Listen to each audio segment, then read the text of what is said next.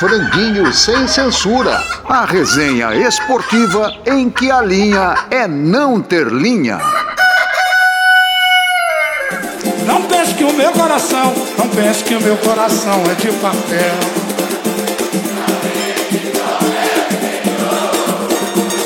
Camarão que dorme a onda leva, hoje é dia da caça, amanhã do caçador Hoje é dia da caça. Não pense que meu coração, não pense que meu coração é de papel. Não brinque com meu interior, camarão, camarão que dorme. Hoje é dia da caça. E camarão que dorme. Hoje é dia da caça. Amigos, mais um franguinho chegando à tua mesa. Bem temperado, com ervas finas e muita conversa. Bia Haddad fazendo história na França. Renato, polêmico mais uma vez. Quem são os jogadores mais elegantes da história? Existe ciúme no futebol brasileiro? Um para o ímpar complicado. E a nossa seleção? Alguém lembra dela? Vamos às manchetes do dia. As manchetes do dia. Biadade mostra capacidade de concentração espetacular e derrota a tunisiana Onjaber por 2 sets a 1 e vai à semifinal de Roland Garros. Zlatan Ibrahimovic anuncia sua aposentadoria do futebol. Real Madrid anuncia fim de contrato com Karim Benzema.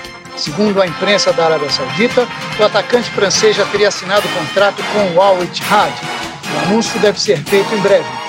E Lionel Messi deixa o PSG e tem futuro indefinido.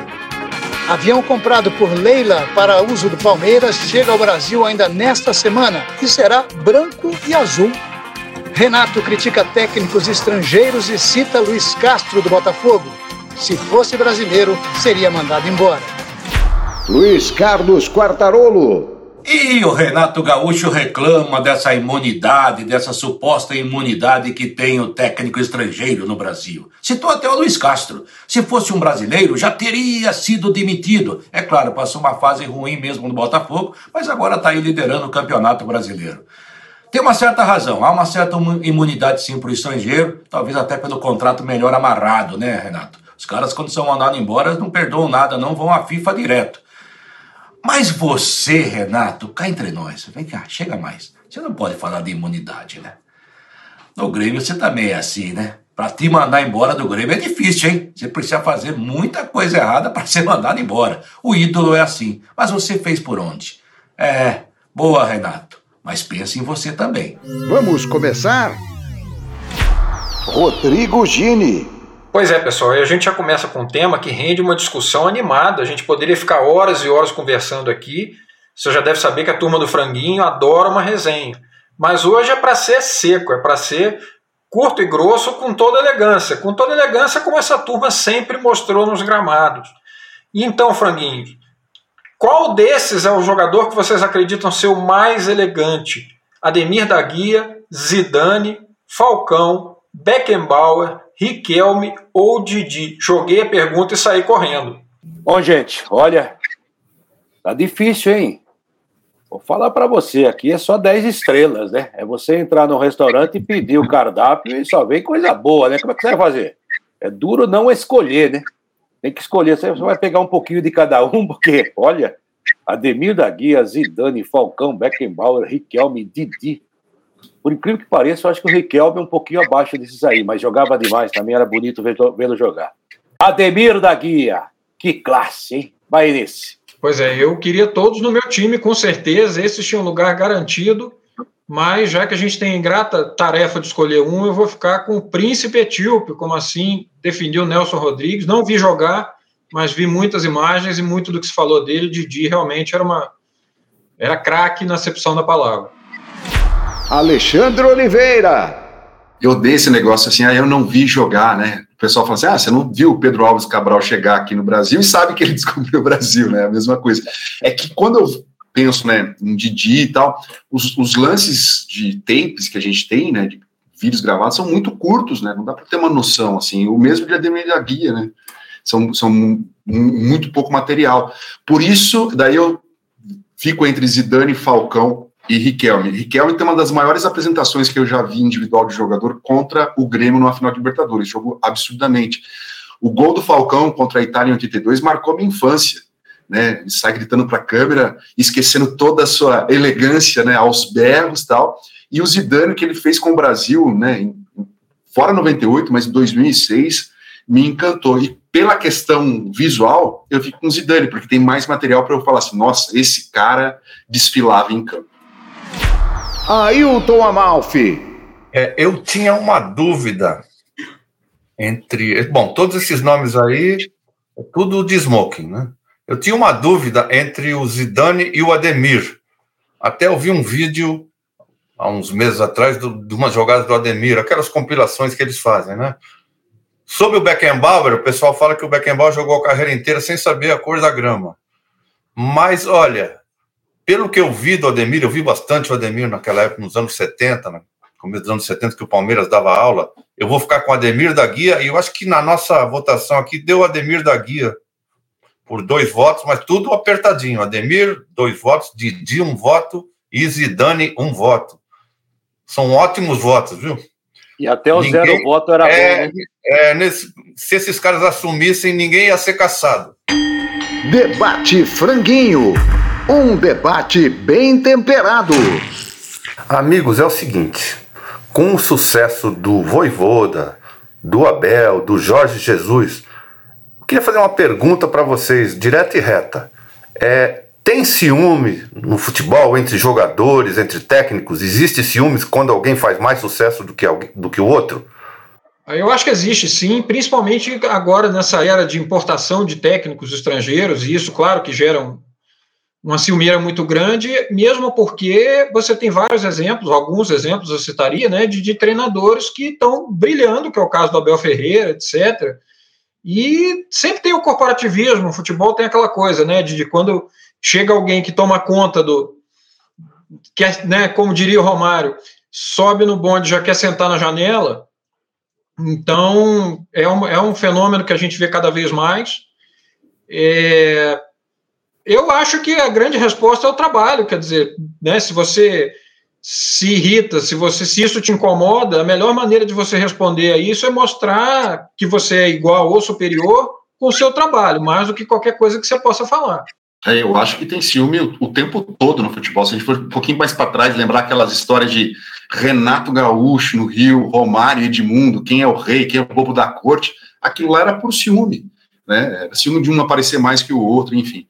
E agora, como disse o Rodrigo, essa questão dos técnicos é, portugueses, né, ou estrangeiros, mexe muito com a vaidade dos técnicos brasileiros.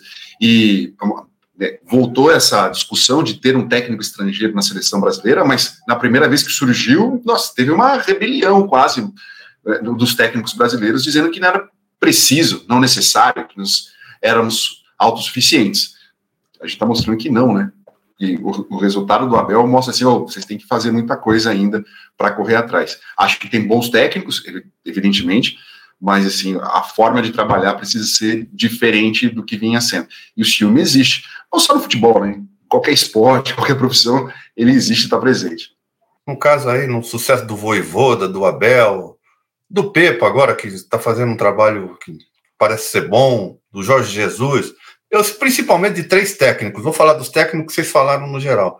Principalmente do, do, do Luxemburgo, do, do Renato e do Mano. O Mano, ele é especialista em, em ser cínico, em, em responder perguntas com outras perguntas. Ele responde, mas você falou isso a semana passada, por que, que você não está falando isso agora? Se o cara perdeu a semana passada. O Renato tem aquela coisa do Nero, né? Que grande artista esse mundo vai perder se ele não existisse, né? Mas tem muito ciúme dos técnicos, sim, e eles se sentem assim é, ameaçados. Eu acho que ciúme e eles se sentem ameaçados, com certeza. É, eu acho que é, é humano, né? Todos nós temos um, uma pontinha de ciúme de alguma coisa, vaidade, e muitas vezes as pessoas ficam reclamando um reconhecimento que são é, que seria realmente até justo, e outras vezes injusto, né? Achando que é mais do que é. É, existe em toda a profissão a história do Coutinho que tinha ciúme do Pelé. O Coutinho achava que sem, sem ele o Pelé não existia. E todos os caras que jogaram ao lado do Pelé foram grandes, né? Enquanto jogaram com o Pelé. Tanto é que ele chegou um dia para o Pedro Luiz e falou: Olha, a partir de hoje eu vou jogar com uma abraçadeira branca aqui, vou enrolar, porque todos os gols, que, as cagadas que ele faz, você fala que é minha e todas as coisas boas que eu faço, você fala que é dele. Né? Então existia essa, essa, essa, essa crise entre os dois, e eles jogavam demais, né? É, e os técnicos também, você conversa com o jogador, tem tudo isso. O cara vive de comparação e é uma coisa muito pública, né? É, quando eu trabalhei na Jovem Pan, eu sou um cara que, quando um companheiro fazia uma matéria muito boa, eu elogiava no ar, né? E tinha gente que virava o nariz, achava. O Fred Júnior uma vez fez uma matéria com o Gilmar Mendes, numa época em que ele foi ver um jogo e que é, juiz não dava entrevista ainda, não como hoje, que eles são personalidades, né? É, e ele fez todas as perguntas possíveis e impossíveis, e o Gilmar, algumas, inclusive, até ficou nervoso com ele. E no dia seguinte eu falei para a redação né, do jornalismo: olha, ontem, lá na Vila Belmiro, o Fred Júnior fez uma belíssima entrevista. Os caras do jornalismo não queriam usar a matéria. Se não fosse o seu Tuta fazer usar, por quê? Porque foi um outro cara que fez. Isso é ciúme, gente. E ciúme de homem é uma merda. Agora, só para só apimentar o debate, é, em cima daquilo até que eu comentei, da coisa do ciúme e tal, é, é, você vê que os dois treinadores brasileiros que têm feito trabalhos um pouco acima da média, que seriam Dorival e Fernando Diniz, não entram nessa barca, não estão nessa. Você não lembra deles fazendo esse tipo de comentário, esse tipo de. de, de né, essa espetada em treinador estrangeiro. Então, acho que é por aí mesmo, é coisa de fazer o trabalho e ficar quieto e mostrar em campo, né? O Dorival nem quando foi traído pelo Flamengo. Verdade. Par ou ímpar? Quem joga mais? O par ou ímpar de hoje está super tranquilo, super fácil. O que você prefere? Ou que dupla você prefere? Roberto Carlos e Cafu. Júnior e Leandro. Meu Deus do céu. Vai que é sua, Malf. É, por bola, por bola, talento, eu acho que Júnior e Leandro são imbatíveis. Cafu e Roberto Carlos também chegaram perto. Eu vou com Leandro e Júnior. E rapaz, que né, pergunta difícil, hein? O Júnior jogava tanto que podia estar entre esses elegantes aí que a gente citou agora há pouco, né? Era elegância em campo também. Mas eu sempre vi o Júnior mais como um homem de meio campo do que como lateral. Acho que o maior lateral que eu vi jogar foi o Roberto Carlos. Em compensação, o Leandro foi o maior lateral direito que eu vi jogar na minha vida, né? É, eu não vi os outros de antes. E o Cafu, o Cafu é um jogador vencedor, né? Quer dizer, se você analisar por carreira vencedora, Cafu e Roberto Carlos, mas por qualidade técnica, habilidade, Leandro e Júnior, né? Eu acho que eu vou, eu acho que eu vou fazer Ctrl C e Ctrl V do quartarolo do Quartarolo, porque é muito por isso, né? O Cafu é aquele cara que não sabia cruzar, que dependeu, né? Que, que felizmente deu ouvido ao Tele e, e, teve a humildade de trabalhar e de desenvolver um talento que depois ficou espetacular. E o Roberto Carlos tem muita coisa da força, né? A gente sempre lembra dele com, com a patada, aquele chute é, é muito, muito rápido e muito eficiente. Então, Talento, talento mesmo, né, a coisa mais romântica, mas é, é Leandro e Júnior. Mas é uma, uma dúvida que eu, mineiramente, acho que ficaria em cima do muro. Só para só deixar claro aqui meu voto, né? Pra, eu, eu queria que tivesse esse jogador, assim, Leandro Júnior do lado. Não, Leandro Cafu do lado direito e Roberto Júnior do lado esquerdo. Ia ser imbatível essa dúvida. Franguinho em alto e bom som. Fala Hélio Alcântara.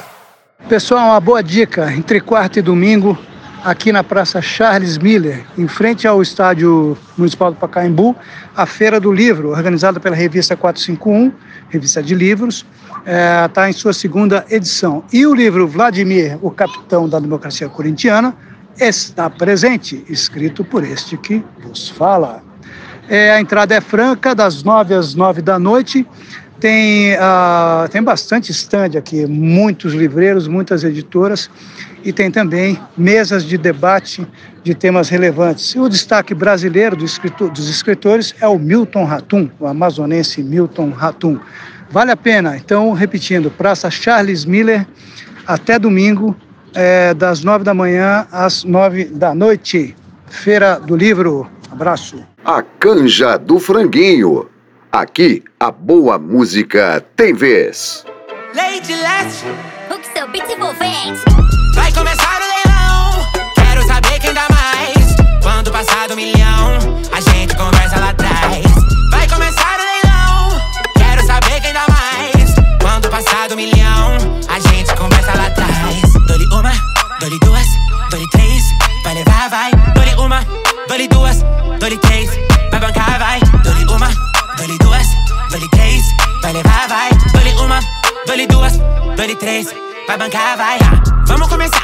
Isso aqui é arte, não pode tocar. Essa obra-prima ficou tão linda. Valorizo, botei o preço lá em cima. Uh, é só levantar a sua mão. ah, pra você dar o seu lance. ah. se ele for na casa do milhão, esse lance vira um romance. ah. eu tô sem tempo pra desistência. Não sou bagunça, sou excelência. Sabe que se não me der assistência, você tá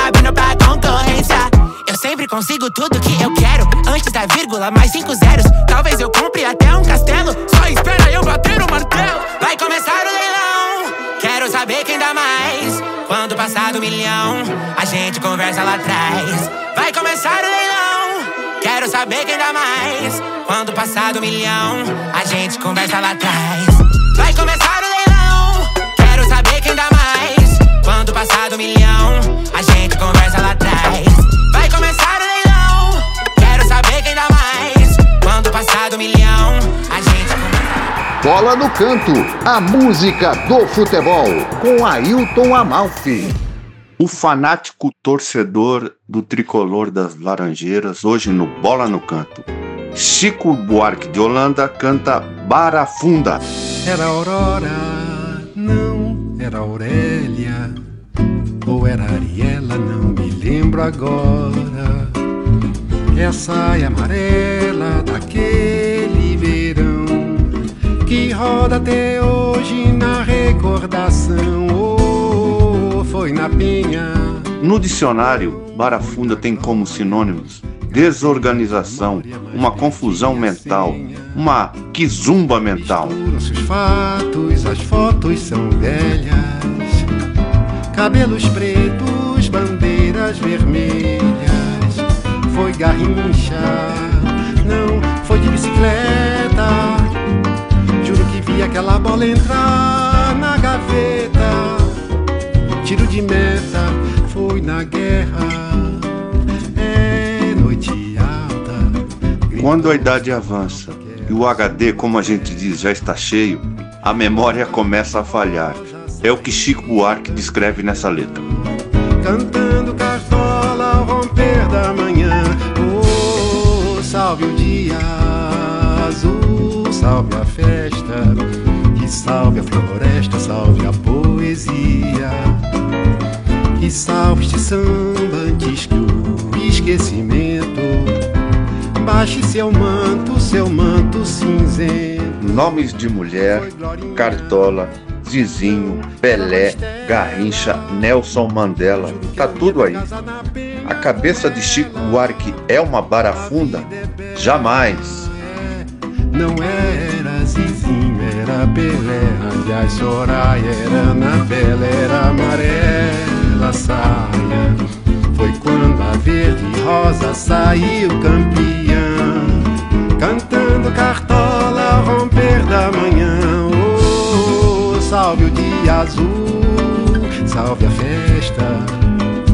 Salve a floresta, salve a poesia. E parabéns, Chico Buarque, pelo Prêmio Luiz de Camões de Literatura recebido esse ano. Baixe seu manto, seu manto cinzento. Era Aurora, não era Barbarella. Juro que eu ia até o Cazaquistão atrás dela. A vida é bela, é garrincha, é cartola e é mandela. A última volta do ponteiro. E a seleção brasileira ainda é brasileira? Ainda é nossa? Ainda tem identidade com a gente? O que diria o grande Nelson Rodrigues, que um dia escreveu: a seleção brasileira é a pátria de chuteiras? Ainda é? Hoje a gente está mais ligado nos jogadores que atuam aqui. E os jogadores da seleção jogam praticamente todos eles no exterior. Nós não sabemos mais quem é quem, não é? Vamos discutir isso aqui no Franguinho. Franguinho sem censura, com muito sabor. É um assunto saboroso, mas sinceramente que às vezes dói. Vamos lá. Ah, eu não vejo nenhuma surpresa nisso. Acho que a coisa começa pela, pela falta de resultados, né? Qualquer menino que começa a torcer no futebol, ele sempre fica atraído por aquilo, pelo time que está ganhando, pelo time que é sensação, pelo jogador que está tá arrebentando. E a seleção brasileira há muito tempo não tem isso. Né? Desde o do, do infame 7 a 1 a gente está aí numa fase de, de poucas alegrias e pouco a comemorar. E a CBF também tem um papel muito importante nisso, porque a partir do momento que você posterga uma escolha, você diz, ah, não sei quem vai ser o cargo, o comandante do, do cargo mais importante do que seria a equipe mais importante do país, você também está dando que meio que uma banana para a seleção, dizendo, ah, vamos levando e, e, quando der, deu, a gente joga com quem puder e, Fora aquela coisa, né, dos direitos comerciais, que, que a tal empresa árabe que comprou por sei lá quantos milhões de dólares e leva jogo para tudo quanto é país do mundo. Mas aquela experiência que a gente tinha de ir ao campo para ver essa seleção perto da gente, tirando a eliminatória, ela não existe mais. E agora é um período que a gente não tem, quer dizer, um ano de, de, de teste, um ano de amistoso, etc. Então, é, eu acho que nada mais, mais lógico diante desse panorama. Ah, eu acho muito que tem a questão também da identificação com o clube e seleção, né? Os jogadores que estão na seleção não são mais dos clubes do coração do torcedor brasileiro, né? Ah, e, e, boa parte dos jogadores eles jogam no Brasil e saem às vezes de, time, de, de times periféricos assim e vão fazer sucesso na Europa porque eles são saem jovens tal e acabam estourando na Europa acaba indo para um time legal e acaba fazendo história e aí você perde essa identidade né eu, quando eu comecei a ver futebol, a gente torcia para né, o jogador do meu time fazer gol na seleção. Tinha aquela rivalidade de quando a seleção jogava em um estado, a torcida querer que, que os jogadores daquele estado estivessem em campo para poder torcer e tal. Evidentemente que o mundo mudou e a necessidade disso, os melhores jogadores estão na Europa, eu não, contesto isso, mas isso muda bastante. Talvez com a nova geração chegando de torcedores, essa geração criança ainda, que tem essa identificação de videogame, que faz associação dos jogadores com o clube internacional e com que o jogador é brasileiro, possa mudar, mas acho que é meio que um caminho sem volta. Talvez, como disse o Rodrigo, se a seleção voltar a ganhar, como a gente é brasileiro, a gente gosta do esporte quando a gente ganha, a gente viu isso no tênis, a gente viu isso no vôlei, né, no futebol, que foi a origem de tudo, talvez volte quando a seleção voltar a ganhar, os torcedores passem a gostar mais da seleção brasileira. É, eu acho que a CBF e os técnicos fazem uma força danada para a gente rejeitar a seleção, né? Porque desses 23, 14 participaram da última Copa. Aí o pessoal já começa a torcer o nariz. Aí convoca-se o Rafael Veiga, o Rony, o Everton, o Pedro, e aí eles jogam 10 minutos. Todo mundo vai saber quem vai jogar o Richarlison, e o pessoal já fica com aquela rejeição. Vai jogar o Richarlison, vai jogar Marquinho, vai jogar Thiago Silva, que não pode jogar mais. É a mesma coisa sempre. Então, eles fazem uma força danada para não ter identificação. Isso que o Ale falou, eu sou de um tempo, acho que o Quartarolo também, o Gini talvez um pouco menos, eu ficava contando, olha, na seleção, essa seleção tem nove paulistas e oito cariocas. Né? Tinha essa coisa e a gente se interessava. O Brasil jogava no Brasil. É, não sei se tem volta, como a Ale disse, eu acho que não tem volta, mas a, a, a CBF faz uma força danada para a gente rejeitar a seleção. Porque se convocou o Rafael Veiga, né, para aproximar, põe o Rafael Veiga um jogo inteiro. Põe o Rony um jogo inteiro, vai botar 15 minutos contra a Gana, contra. Não vai resolver nada, ninguém vai se identificar com isso. É, e não tem que jogar contra Senegal e Gana nesse momento. Eu acho que você tem que jogar contra todos em seleções importantes no mundo. É, a gente acha que tem que jogar sempre contra a melhor. É claro, seria fantástico. Mas também não tem tanto assim. Tem seis ou sete desse nível muito alto. E o Brasil já esteve lá, hoje está, acho que no terceiro escalão. É, e há dificuldades para fazer amistosos atualmente. Hoje o calendário do mundo é mais apertado.